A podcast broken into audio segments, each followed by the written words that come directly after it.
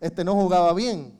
Y llegó un momento en que se cambió la camisa, porque él pensó y estaba convencido de que ese número era el que le daba la virtud para jugar o el talento para jugar. Su fe estaba puesta en ese número.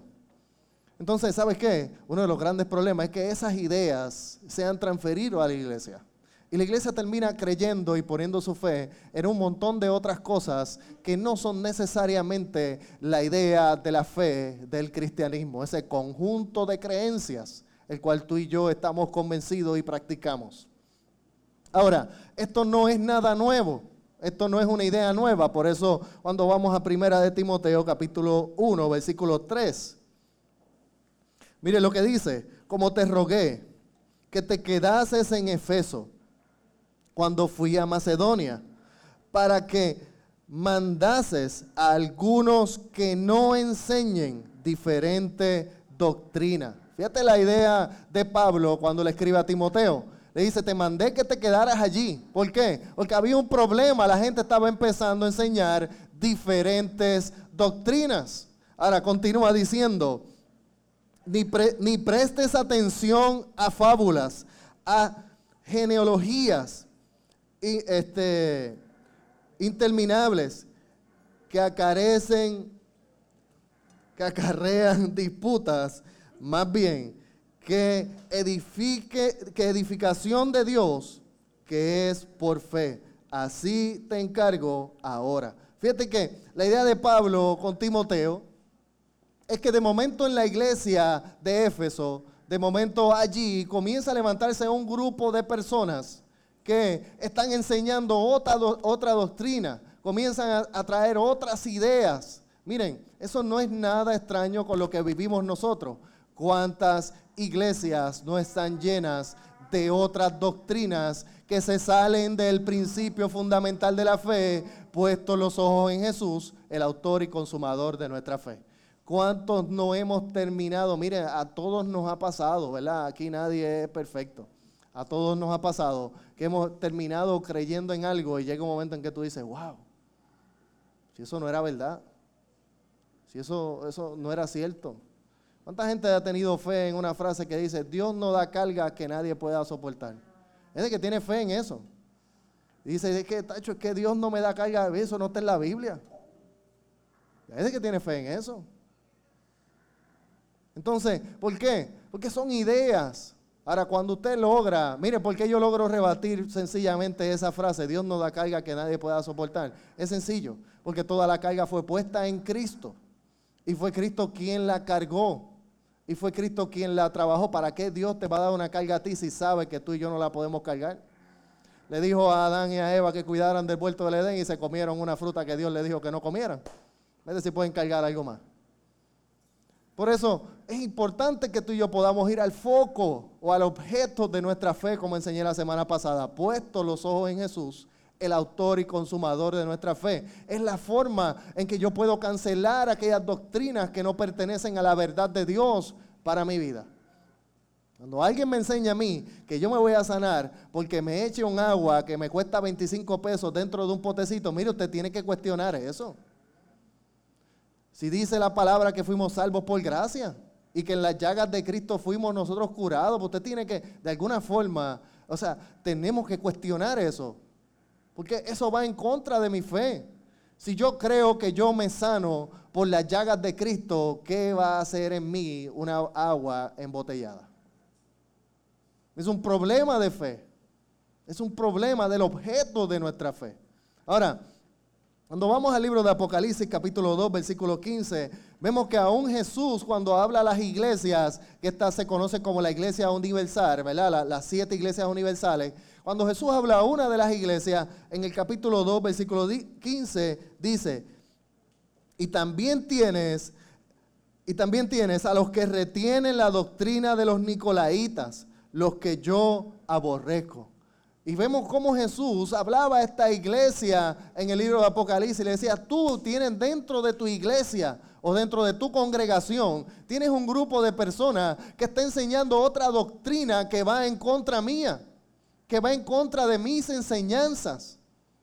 Mira, entonces nosotros tenemos que estar atentos a nuestra fe, tenemos que estar atentos a lo que creemos. Ahora, ¿cómo yo termino en eso? Pues precisamente porque no tengo claro cuál es el conjunto de creencias que debo tener. Como tengo un grupo de ideas y a veces no tengo claro el fundamento de mi fe. Voy a estar enseñando desde hoy y la semana que viene el fundamento de nuestra fe. ¿En qué es que estamos fundamentados? ¿Cuál es el propósito de nuestra fe? ¿Hacia dónde nos dirigimos? Porque si yo estoy claro, miren, si a ti te dicen que para llegar al puesto de gasolina tienes que seguir directo esa carretera, esta que está aquí, y la persona que te lo dijo es alguien de aquí, si a ti te da la gana de desviarte, eres tú el que te pierde. Pero cuando alguien te pregunte dónde está el puesto de gasolina, tú tienes que decir, bueno, aquí directo. Porque ya te dieron el fundamento. Y el fundamento estaba claro. Si tú te desviaste fue porque te dio la gana, ¿verdad? Si yo me desvié fue porque me dio la gana. Pero el fundamento estaba claro. Ahora, si alguien me dice, vete al puesto de gasolina y yo salgo para la izquierda, en vez de salir para la derecha, pero nunca me dijeron dónde era, pues está bien, pues me perdí porque no lo sabía. Pero cuando está claro, es más difícil que alguien venga a decirme o a cambiarme el fundamento que ya yo tengo claro.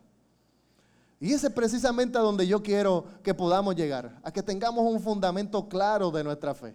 Y no un fundamento de hombres o unas ideas de hombres, sino que sea la misma palabra la que nos diga cuál es el fundamento de nuestra fe. Amén. ¿En qué es lo que yo creo? ¿En qué es lo que yo confío? Ahora, importante, vamos a ver el libro de Colosenses capítulo 1. Colosenses capítulo 1. Fundamental en nuestra fe, esto va por encima de todo lo que voy a enseñar. Este es un principio que no cambia. Y este principio se conoce como la preeminencia de Jesucristo. La preeminencia de Jesucristo. ¿Qué significa eso? ¿Qué significa la preeminencia de Cristo? Significa que Jesús es primero en rango o influencia. Significa que Jesús tiene primacía, o sea, que Jesús es primero que todas las cosas. Primero que toda creación, primero que toda manifestación, que Jesús es primero que todo lo imaginable. Tercero, significa que Jesús tiene el primer lugar, que Jesús tiene el primer lugar. Y no es el primer lugar en mi mente o en mis ideas, es el primer lugar en la idea de Dios. Cuando Dios piensa, lo primero que piensa es Cristo. Él está en el primer lugar de la idea de Dios, porque Él tiene la primacía de todas las cosas. Y por último, la primacía significa que es primero en tiempo, lugar e importancia. E importancia. Es primero en tiempo, lugar e importancia.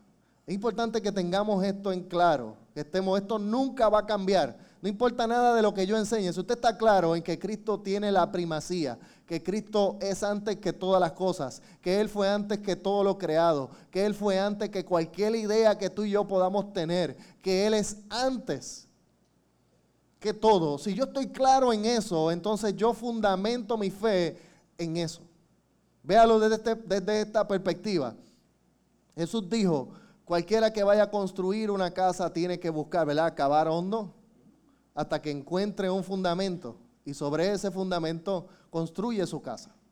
Entonces lo que quiere decir eso, que el fundamento está primero que la piedra o que el fundamento está primero que la columna Ok, el fundamento. ¿Por qué? Yo necesito tener un cimiento.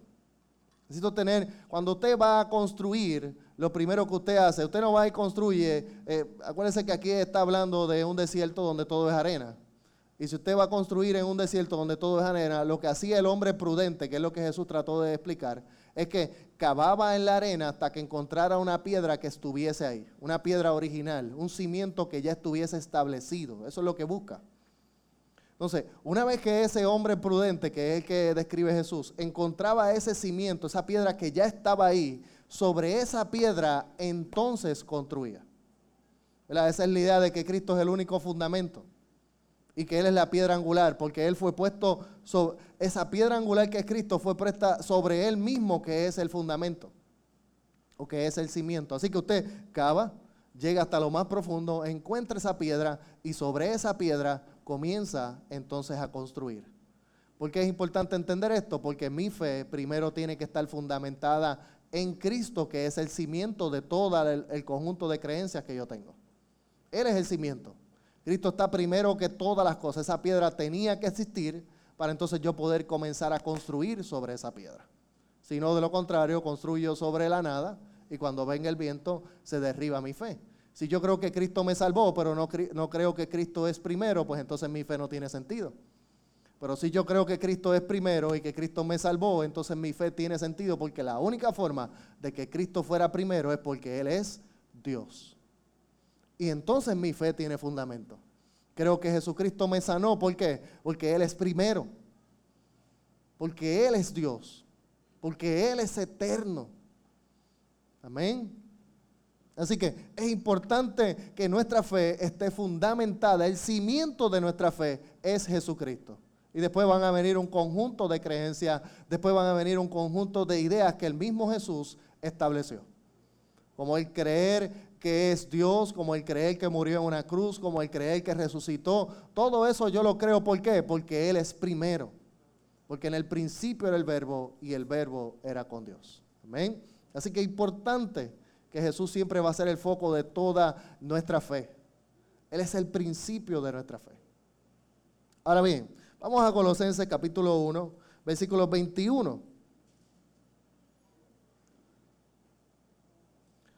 Colosenses capítulo 1, versículo 21. Y a vosotros también, que erais en otro tiempo extraños y enemigos en vuestra mente, mal que eso en su Biblia, enemigos en vuestra mente, haciendo malas obras.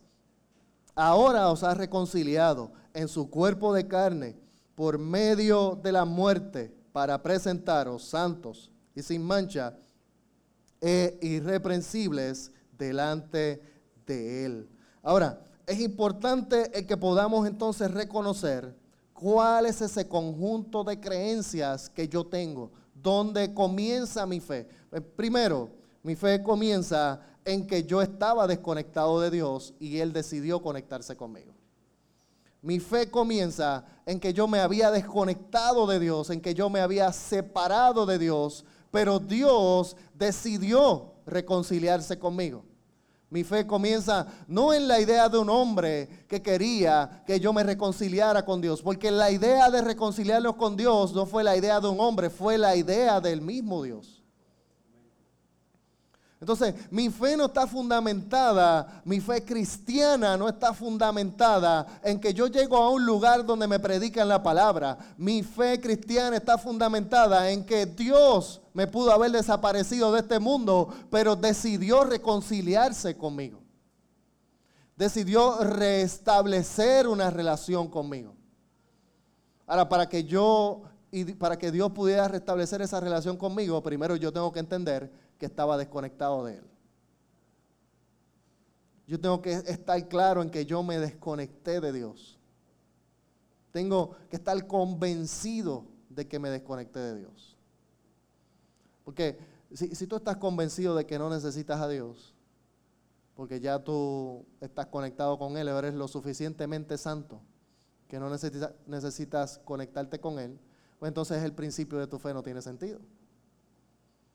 Ahora, si yo estoy convencido de que tenía un problema y que estaba desconectado de Dios por causa del pecado y que Dios decidió reconciliarse conmigo, entonces mi fe está fundamentada en un Dios que no escatimó a ser Dios y se entregó, a, se entregó y murió en la cruz para reconciliarse conmigo. ¿Sabes por qué? Porque me ama. Amén. Así que primero, el primer conjunto de creencias, el primero es entender que yo estaba desconectado de Dios. Amén. Que éramos enemigos, que éramos extraños en nuestra mente. ¿Y qué significa eso? Significa que Dios siempre te ha amado y que hemos sido nosotros los que nos desconectamos de Él. Que por causa del pecado nos desconectamos de Dios. Dios siempre ha querido amarte. Dios siempre ha querido estar conectado contigo. Dios siempre ha querido reconciliarse. Desde el primer día Dios ha querido que el hombre esté con Él. Dios crea al hombre en el Edén y dice la palabra que él, hablaba con ellos, disfrutaba con ellos. Así que Dios creó al hombre en el Edén, no para que Adán hiciera y, Eva hicieran lo que hicieran, lo que hicieron, sino que los creó allí para disfrutar y tener una relación con ellos. Miren, a mí se me hace tan difícil eh, a veces el, el, que no podamos entender a Dios o que no podamos tratar de vivir una relación con Dios.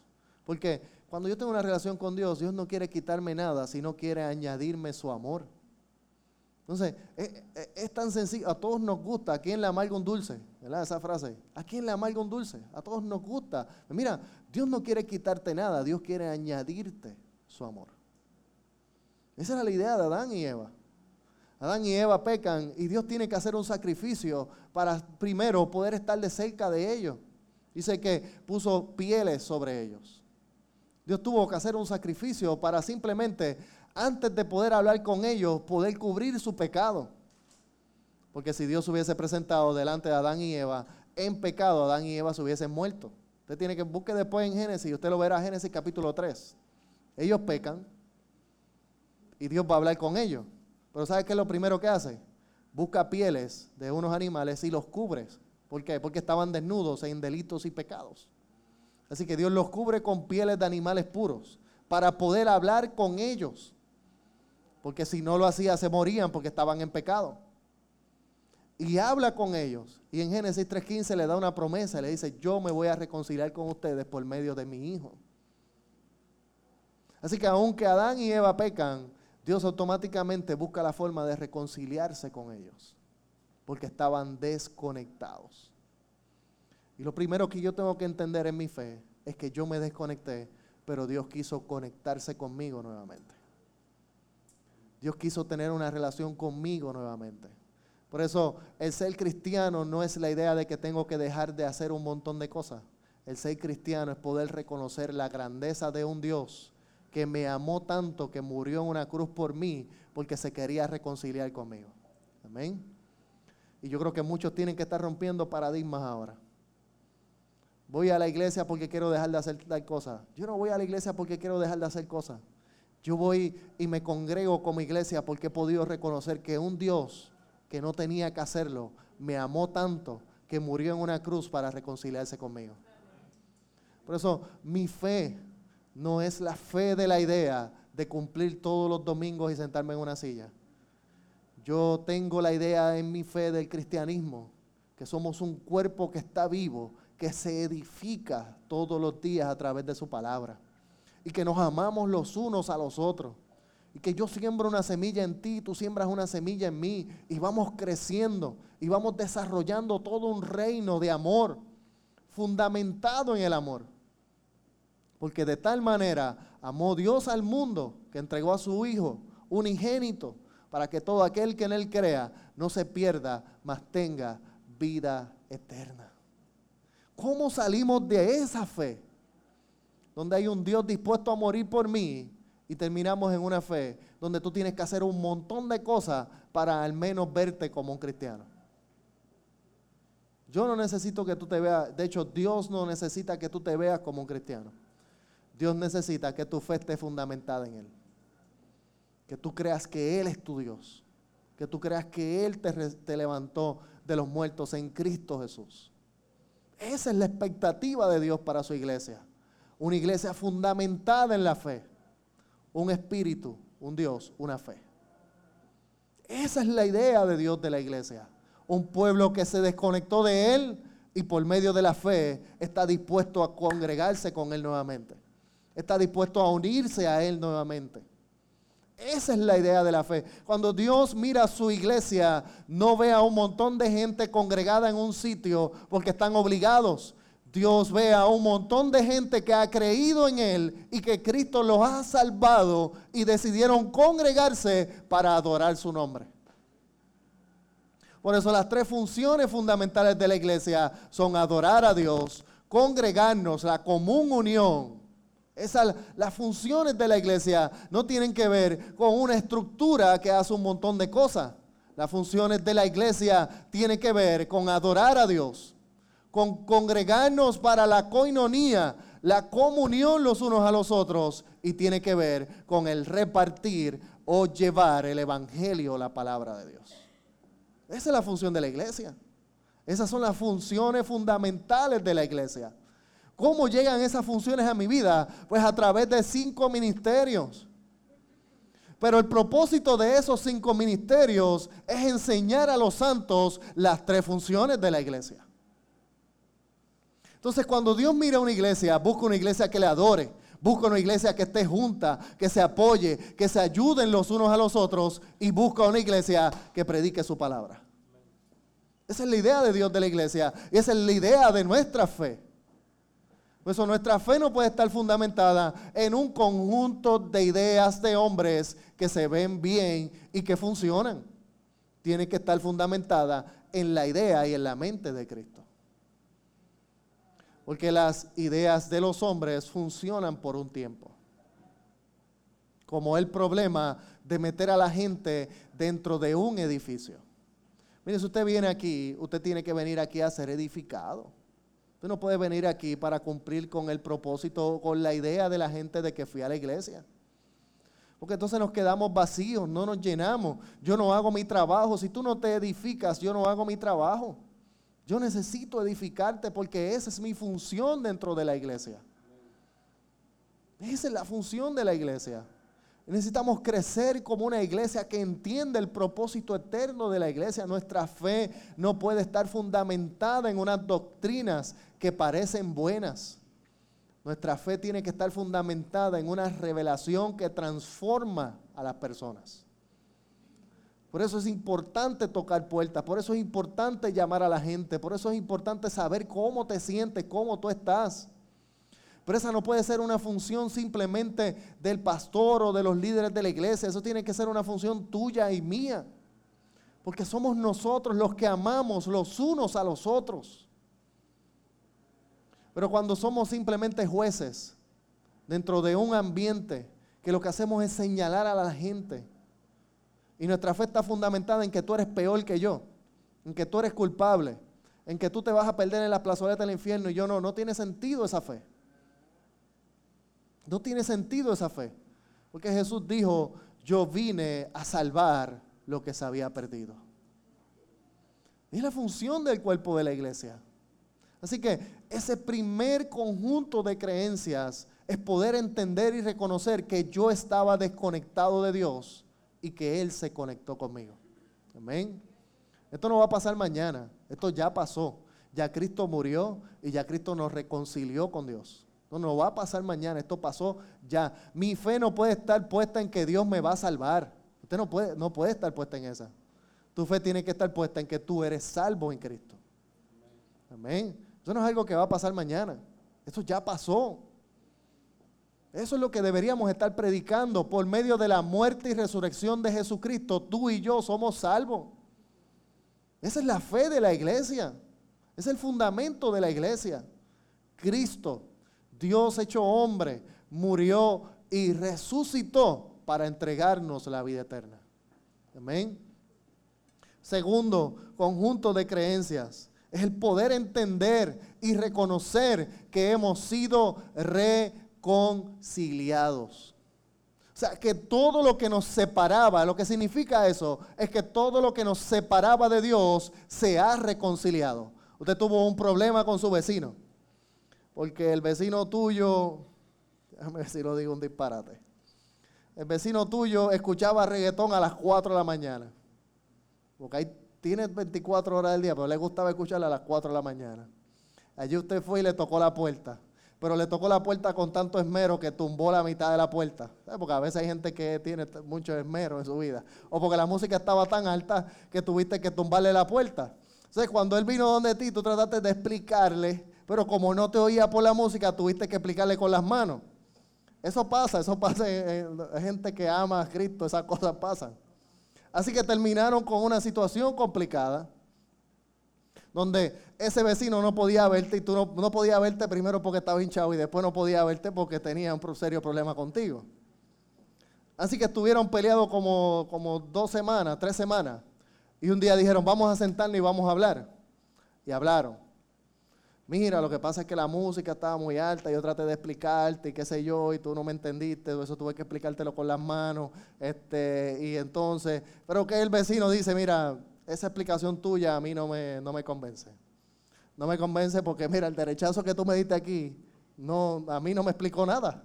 Encontré, se me borró la mente por unos segundos. Así que no.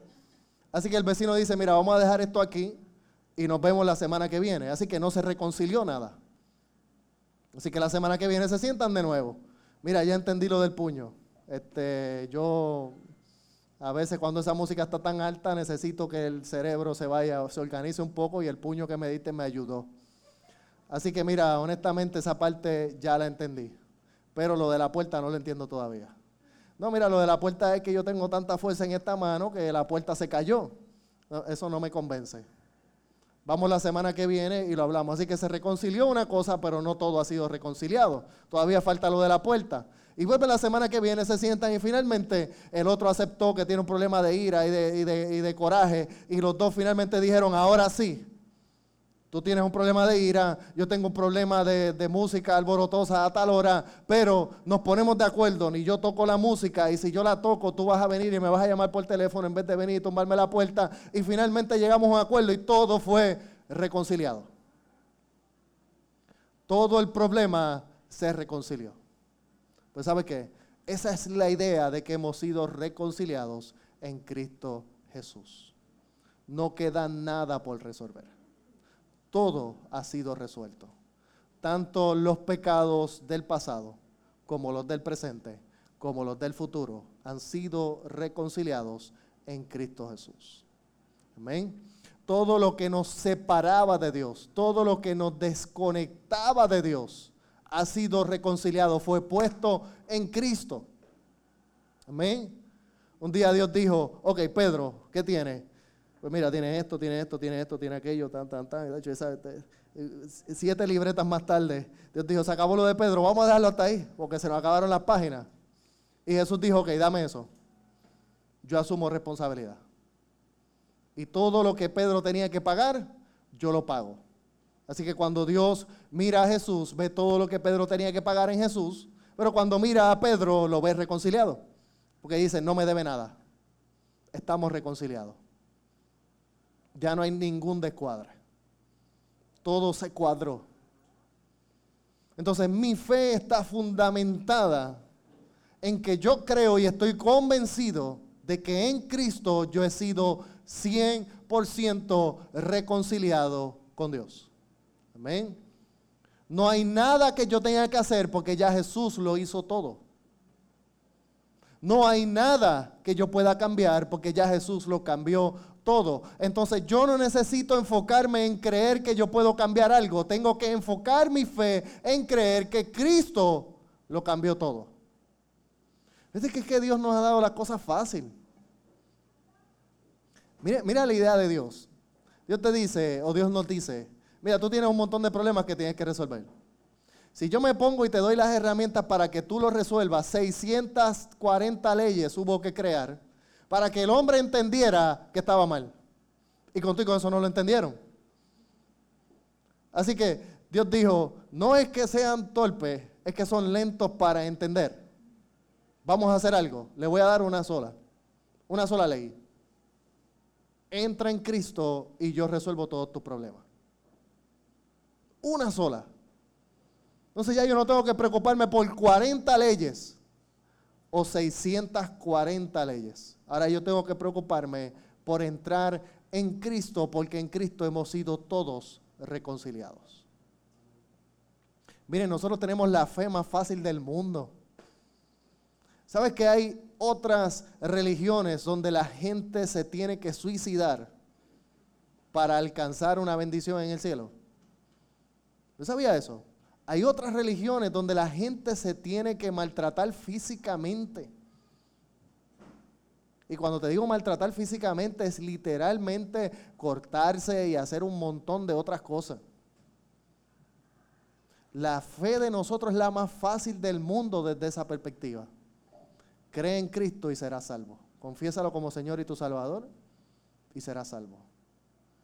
Cree que en Cristo ha sido reconciliado y eso es todo. Nosotros tenemos la fe más fácil del mundo. La fe más sencilla del mundo. ¿Tú sabes por qué es tan sencilla? Porque todo está en Cristo. Para Jesús no fue fácil. A nosotros nos tocó la parte más linda de toda esta historia, que es reconocer al Dios que nos salvó. O sea, lo único que tú y yo tenemos que hacer para ser salvos es reconocer a Jesucristo como Señor y Salvador. Es que, es que es tan sencillo. Jesús estuvo tres años tratando de explicarle a los fariseos, a los judíos, tratando de explicarle, miren, lo único que ustedes tienen que hacer es creer en mí. Cree en mí y serás salvo. Le preguntaron, Jesús, ¿y qué es la vida eterna? La vida eterna es que me conozcas a mí y al que me envió. Miren qué, complicado era. Qué complicado era. ¿Y cómo nos salvamos? No te preocupes por eso, porque Dios te amó tanto que me envió a mí, que soy su único hijo, para que muera por ti y tengas la vida eterna. Entonces, mi fe está fundamentada en que creo fielmente que en Cristo fui reconciliado con Dios y que aquellas cosas y aquellas ideas que me desconectaban de Él se reconciliaron. Usted ha tenido, ¿cuántos aquí comenzaron su relación no llevándose con la pareja? A mí me pasó, porque la pastora, eso era una persecución terrible conmigo. Y yo, mire, cuando usted lo persiguen, usted no se siente bien. Y de primera intención, pues no me cayó bien. Entonces, ¿sabes lo que es eso? Que tú vas caminando así, tú sientes una, tú sientes como que alguien está detrás de ti. Y tú vas caminando, tranquilo. Y cuando mira, da la espalda, así estaba. ¿Qué le pasa a esta muchacha? Iba allá al med shop, sí, dame un sándwich. Ya lo tenía listo. Ah, es con mayonesa. Toma. Porque ella pedía dos. Cosa de que si ese día yo lo quería con mayonesa o no. Entonces, La idea es, ¿cuántos no le, ha pasado eso? Que de primera intención una persona no te cae bien. Ah, no, que aquí todo el mundo es santo, a la gente le cae bien a todo el mundo. Ahora, porque tú tienes unas ideas en tu mente de esa persona, o tienes unas ideas de lo que esa persona quiere hacer. Ahora, según tú vas conociendo a esa persona, esas ideas se van reconciliando. Y esas ideas se van cancelando. Y tú vas dejando a un lado esas ideas. Entonces tú vas fundamentando sobre la verdad que se va revelando en tu vida. Hay gente que termina enamorándose y termina casándose con alguien que no le caía bien de primera intención. ¿Por qué? Dios está hablando por esta esquina ahora aquí. ¿Pero por qué? Porque finalmente terminé reconciliando aquellas cosas que me separaban y que me desconectaban. Y ese es precisamente lo que Jesús quiere hacer con nosotros y lo que Jesús quiso hacer con los judíos y lo que la palabra quiere hacer contigo y conmigo es que podamos reconciliar esas ideas extrañas que teníamos y podamos entrar entonces en una comunión plena con Dios, con aquel que se reconcilió con cada uno de nosotros. Amén. Ve conmigo rapidito, segunda de Corintios, capítulo 5, segunda de Corintios, capítulo 5.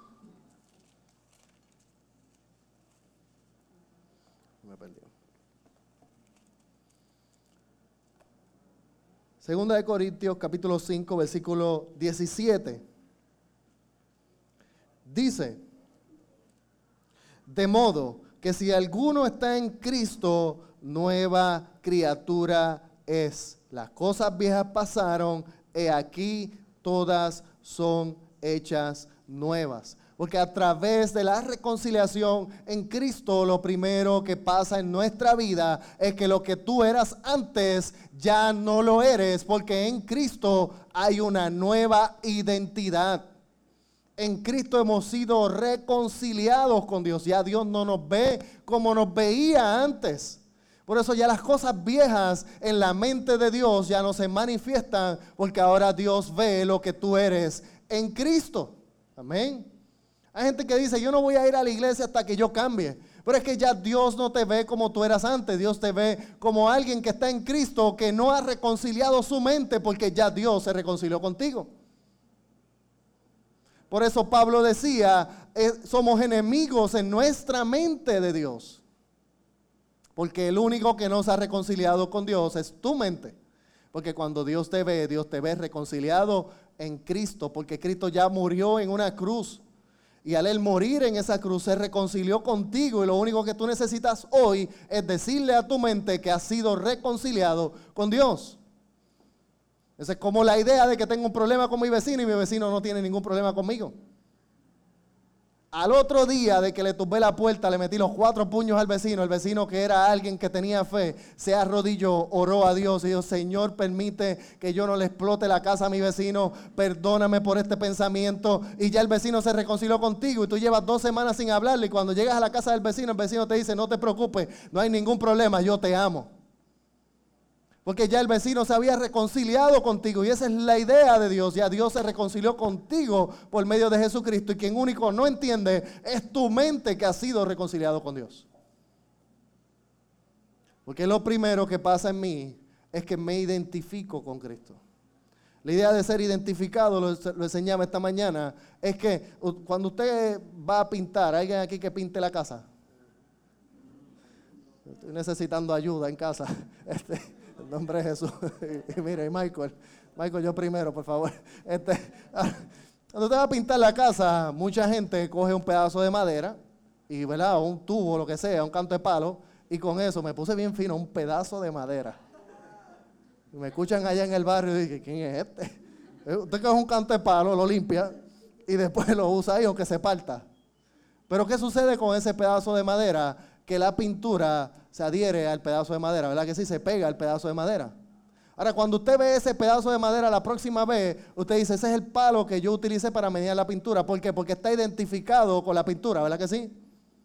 Se identificó. Y pueden pasar 50 años y sigues usando el mismo palo, sigue identificado con la primera pintura que tú usaste, aunque le pongas pintura encima, todavía sigue teniendo la pintura original con que se identificó, ¿verdad que sí? Porque las próximas pinturas que vienen después se identifican con la primera pintura que tú pusiste. Y esa es la idea de identificarnos con Cristo. Es que cuando nos metemos en Cristo se pone la pintura, revestidos de Cristo. Se pone esa pintura de Cristo. Y desde ese día en adelante estamos identificados con Dios. Y cuando Dios te mira, ve a alguien y dice, ese palo pintado es mío. Ese fue el que yo usé. Usted ve hace de ahora en adelante como un pedazo de madera pintado de Dios. Estás identificado con Cristo. Tomaste el color. Cristo es la pintura, tú eres el pedazo de madera. Tomaste el color de Dios tomaste la identificación de Dios. Por eso cuando Dios te ve, no ve la madera, la madera representa al hombre, la pintura representa a Cristo. Por eso cuando Dios manda hacer el tabernáculo, dice que pongan unas estacas y esas estacas había que cubrirlas con oro. ¿Por qué? Porque la estaca representa al hombre, la cobertura de oro representa a Dios. Entonces de ahí en adelante cuando Dios miraba ese pedazo de madera, no veía al hombre, sino que veía a Cristo. Amén.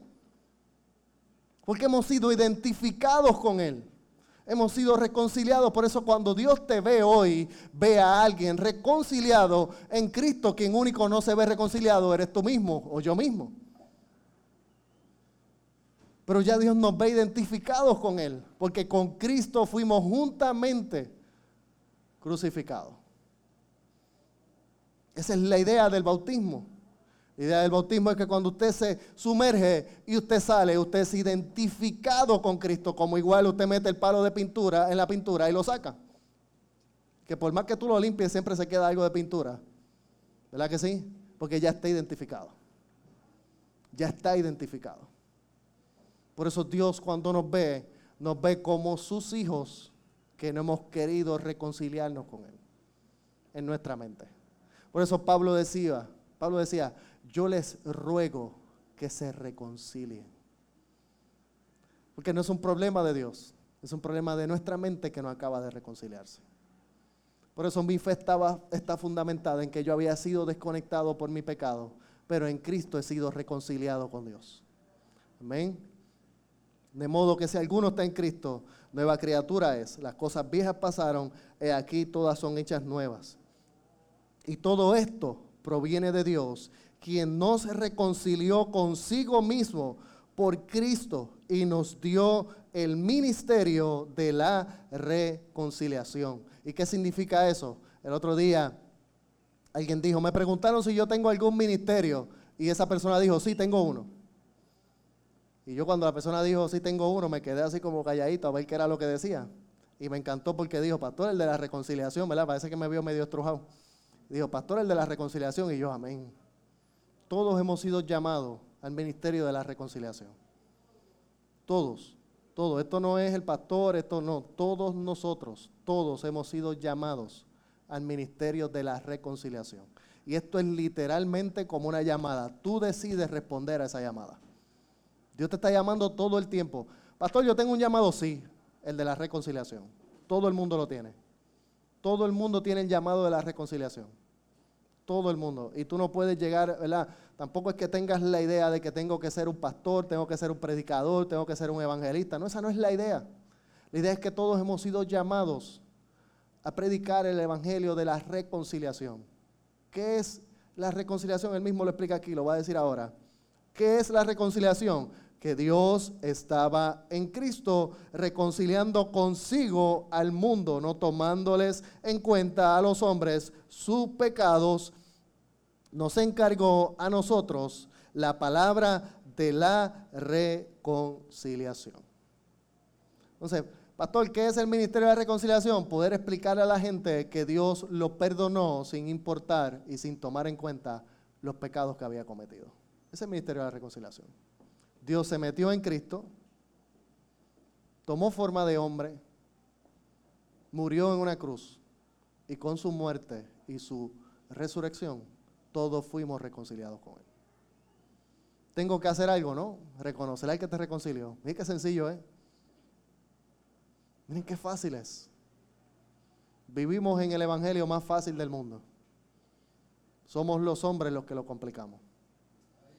Es el hombre quien lo complica. El Evangelio y la palabra de Dios es lo más sencillo del mundo. Jesús dijo, tanto los profetas como Moisés hablaban de mí. Es así de sencillo. Todas las escrituras hablan de mí. ¿Qué hablaban de él? Que él iba a morir y que él iba a resucitar. Y que de esa forma íbamos a ser reconciliados con Dios. Amén. El verso 20 dice, así que somos embajadores en el nombre de Cristo, como si Dios rogase por medio de nosotros, os rogamos en el nombre de Cristo, reconciliados con Dios. Entonces vemos a Pedro, a Pablo sellando esta oración, diciendo, ¿saben qué? Dios se reconcilió con ustedes, Él mismo se reconcilió con ustedes. Ahora, yo como embajador de esta palabra de la reconciliación, como embajador, es lo que dijo aquí fue como apóstol, como embajador, como enviado, te ruego que te reconcilies con Dios. Porque ya Dios se reconcilió contigo. Eres tú quien tienes que resolver esos últimos problemas que faltan. Pastor, ¿qué tengo que hacer? Tienes que hacer nada. La forma más poderosa de reconciliarte con Dios es aceptar y confesar a Jesucristo como tu Señor y Salvador. Amén. Tercero y por último.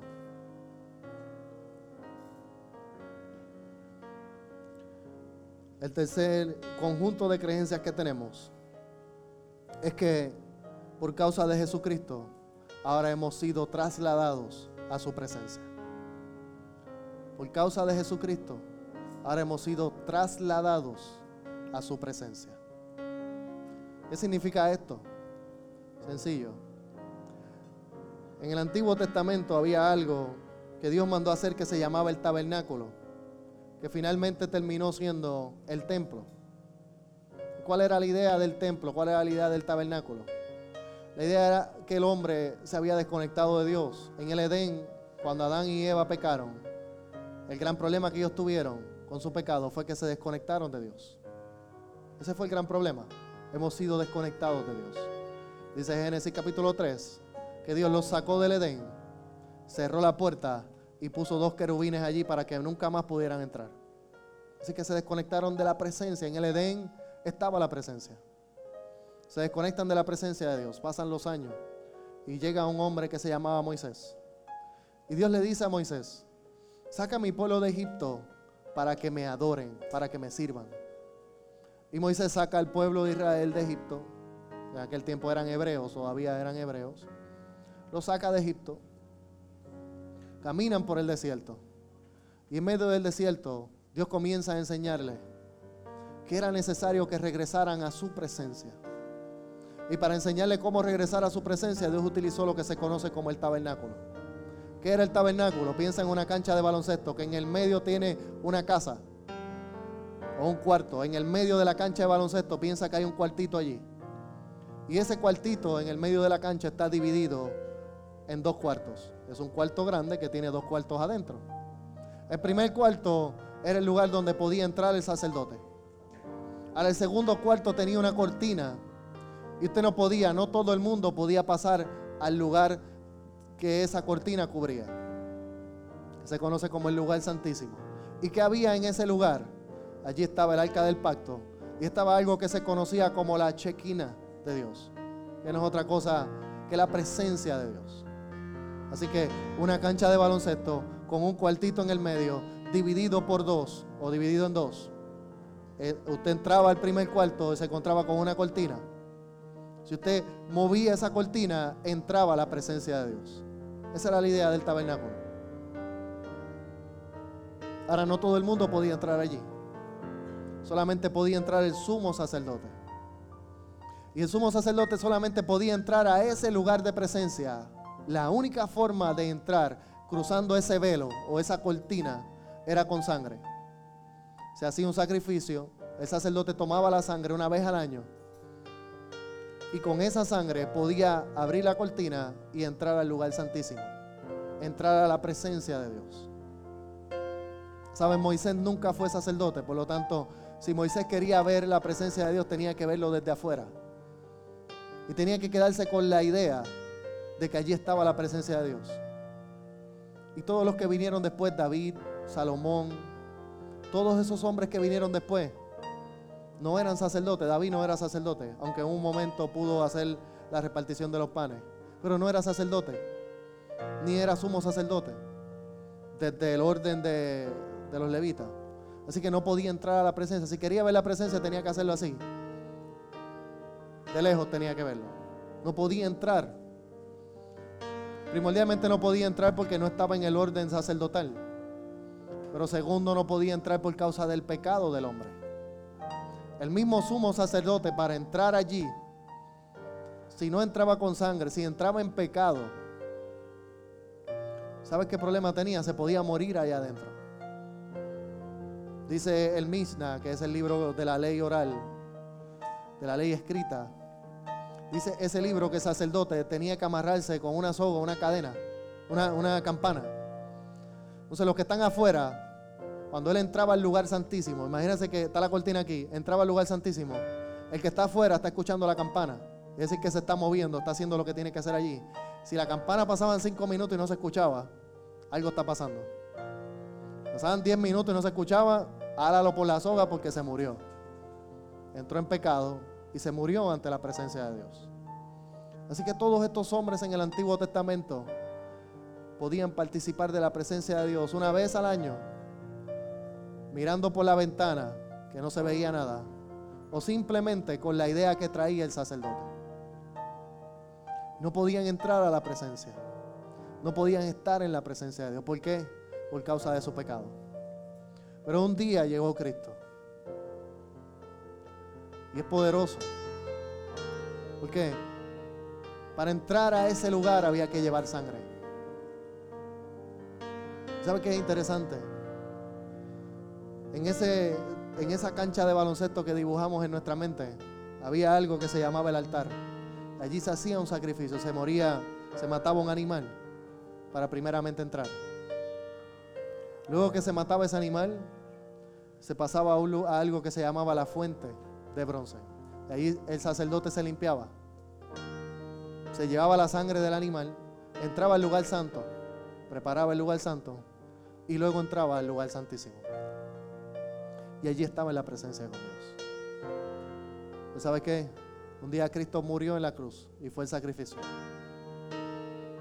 Luego se lavó en aquella fuente para ser limpio totalmente, muerto y resucitado. Entró al lugar santo con su sangre y luego entró al lugar santísimo con su sangre. Y allí se abrió la puerta a la presencia de Dios. Y dice la palabra que cuando Cristo murió, se rasgó el velo. Y eso es lo que significa eso. Que a través de la muerte de Cristo tuvimos todos nosotros entrada de una vez y para siempre al lugar santo de Dios. Que por medio de Jesucristo y en Jesucristo hemos sido trasladados a la presencia de Dios. Y que antes solamente alguien podía entrar a la presencia de Dios, pero ahora tú y yo podemos estar en la presencia de Dios. Y hemos sido trasladados a su presencia. Y por eso Pablo decía que ahora podemos presentarnos santos delante de Dios. Porque la única forma de entrar a su presencia en el Antiguo Testamento era siendo santo. Pero ahora podemos entrar santos delante de Dios por causa de Jesucristo. Amén. Dice Romanos capítulo 12, versículo 1.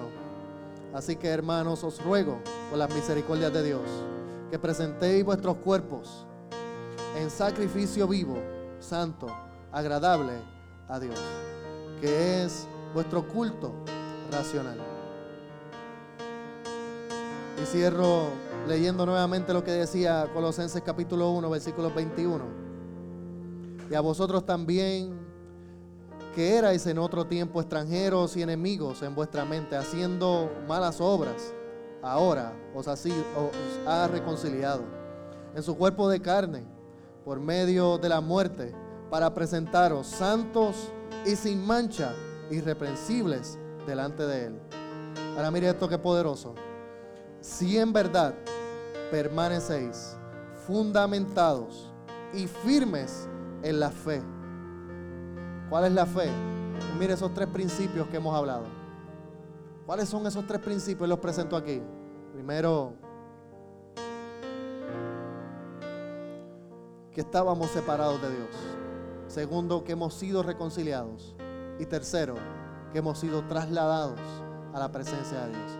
Esa es nuestra fe. Eso es lo que yo creo. Todo eso en Cristo Jesús. Y Pablo decía, si en verdad permanecéis fundamentados y firmes en la fe y sin moveros de la esperanza del Evangelio que habéis oído. ¿Cuál es el Evangelio? ¿Cuál es la esperanza? Que en Cristo hemos sido todos salvos. Esa es mi fe, puestos los ojos en Jesús, el autor y consumador de nuestra fe, el cual se predica en toda la creación que está debajo del cielo, del cual yo, Pablo, fui hecho ministro. Lo leo en la versión de la Biblia de las Américas y oramos. Ese último versículo, versículo 23 de Colosenses capítulo 1. Si en verdad permanecéis en la fe, bien cimentados, ¿se acuerdan cuando les hablé al principio del cimiento que es Cristo? Y constantes, sin moveros de la esperanza del Evangelio que habéis oído, que fue proclamado a toda la creación debajo del cielo y del cual yo, Pablo, fui hecho ministro. Si puedes ir a tus ojos y permíteme orar. Padre, te queremos dar gracias en esta mañana. Gracias porque estábamos desconectados de ti. Gracias porque tú decidiste reconciliarte con nosotros. Y gracias porque tú nos has trasladado a tu presencia. Hoy fundamentamos nuestra fe en Cristo Jesús, el autor y consumador de nuestra fe. Estábamos desconectados, Señor, pero ahora estamos reconciliados y en tu presencia. Permite, Espíritu Santo, que esta palabra se revele a nuestra vida. Y que nada ni nadie sea piedra de tropiezo en nuestra fe. Permite que cualquier corriente, cualquier idea que se acerque a nuestra vida, estemos lo suficientemente listos y preparados para rechazarlo. No queremos ninguna vertiente del mundo, ninguna idea del mundo en nuestra mente. Queremos estar fundamentados en nuestra fe. Queremos estar fundamentados en tu verdad. Estábamos desconectados, pero hemos sido reconciliados en Cristo. Y ahora tenemos la gran bendición de estar en tu presencia. Te pido, Espíritu Santo, que hoy, en esta hora, se ha revelado en nuestra vida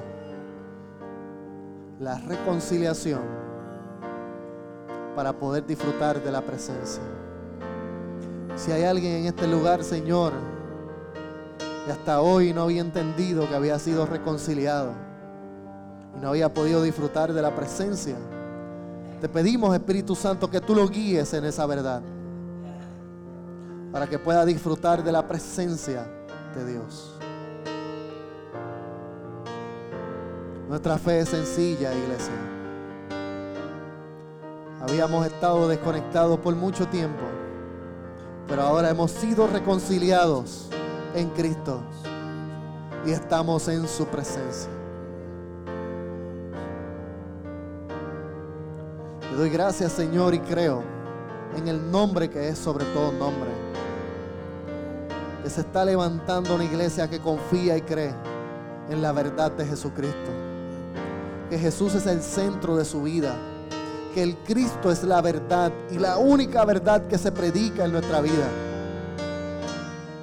Solamente a través de Él y por Él es posible llegar al Padre. Tú eres el camino, la verdad y la vida.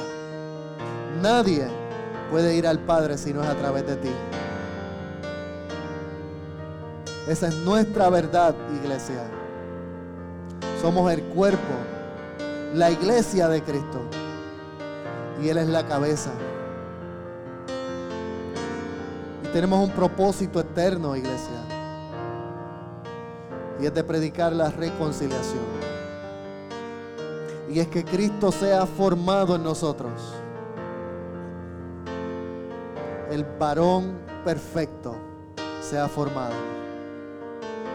Que podamos adorar compartir los unos a los otros y predicar el Evangelio. Te pido, Señor, si hay alguien en este lugar que aún no conoce a Jesús como Señor y Salvador, como embajadores, hoy nos presentamos delante de ti, Señor, creyendo que es el Espíritu Santo quien les revela el que hoy se puedan reconciliar contigo hemos sido reconciliados. Por eso hoy te pedimos que te reconcilies. Vuelve al lugar de encuentro. Vuelve al lugar del encuentro. Reconcíliate en esta hora. Pido a la iglesia que me ayude a orar. Si hay alguien, Señor, en este lugar que hoy necesita reconciliarse contigo, sé tú, Espíritu Santo, hablando a su corazón en esta hora. Sé tú, Espíritu Santo. Que no sea una reconciliación basada en un evento, sino en un principio de fe. Estaba desconectado, he sido reconciliado, quiero disfrutar de su presencia. Quiero vivir en tu presencia. Quiero que todas las cosas viejas pasen y poder entender que he sido hecho nuevo. Que Dios se ha reconciliado con nosotros y que hoy mi mente, mi alma tiene que ceder y debo reconciliarme con Él. Y necesito que su palabra me guíe y me transforme. Dijo Pablo que aquellos que son guiados por el Espíritu de Dios serán llamados hijos de Dios. Y se depositará en ellos un espíritu, el cual clama, Abba Padre. Y yo creo en esta hora, el Espíritu Santo está siendo depositado en ti. Y que el de adentro hacia afuera te está revelando la verdad de Jesucristo. En el nombre poderoso de Jesús.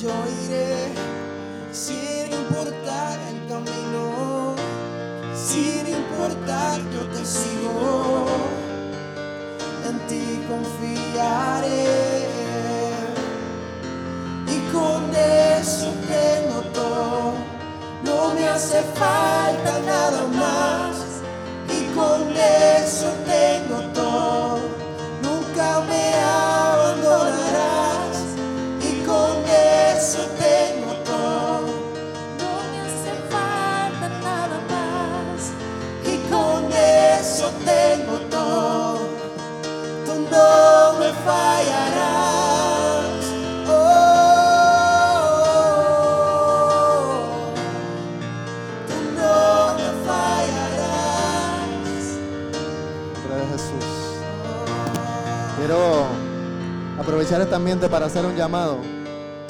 Y si hay alguien en este lugar que aún no ha reconocido a Jesús como Señor y Salvador y está dispuesto y tiene su corazón dispuesto a hoy aceptar a Jesús como Señor y Salvador y todo lo que toda la bendición que eso envuelve, entrar en un proceso donde será la misma palabra que va a revelar a Cristo en tu vida y donde nuestras ideas se van a ir alineando a la verdad de Dios para nuestra vida. Y que fundamentados en la fe y en Jesucristo, como el único fundamento, como el primado de nuestra fe, entremos en la transformación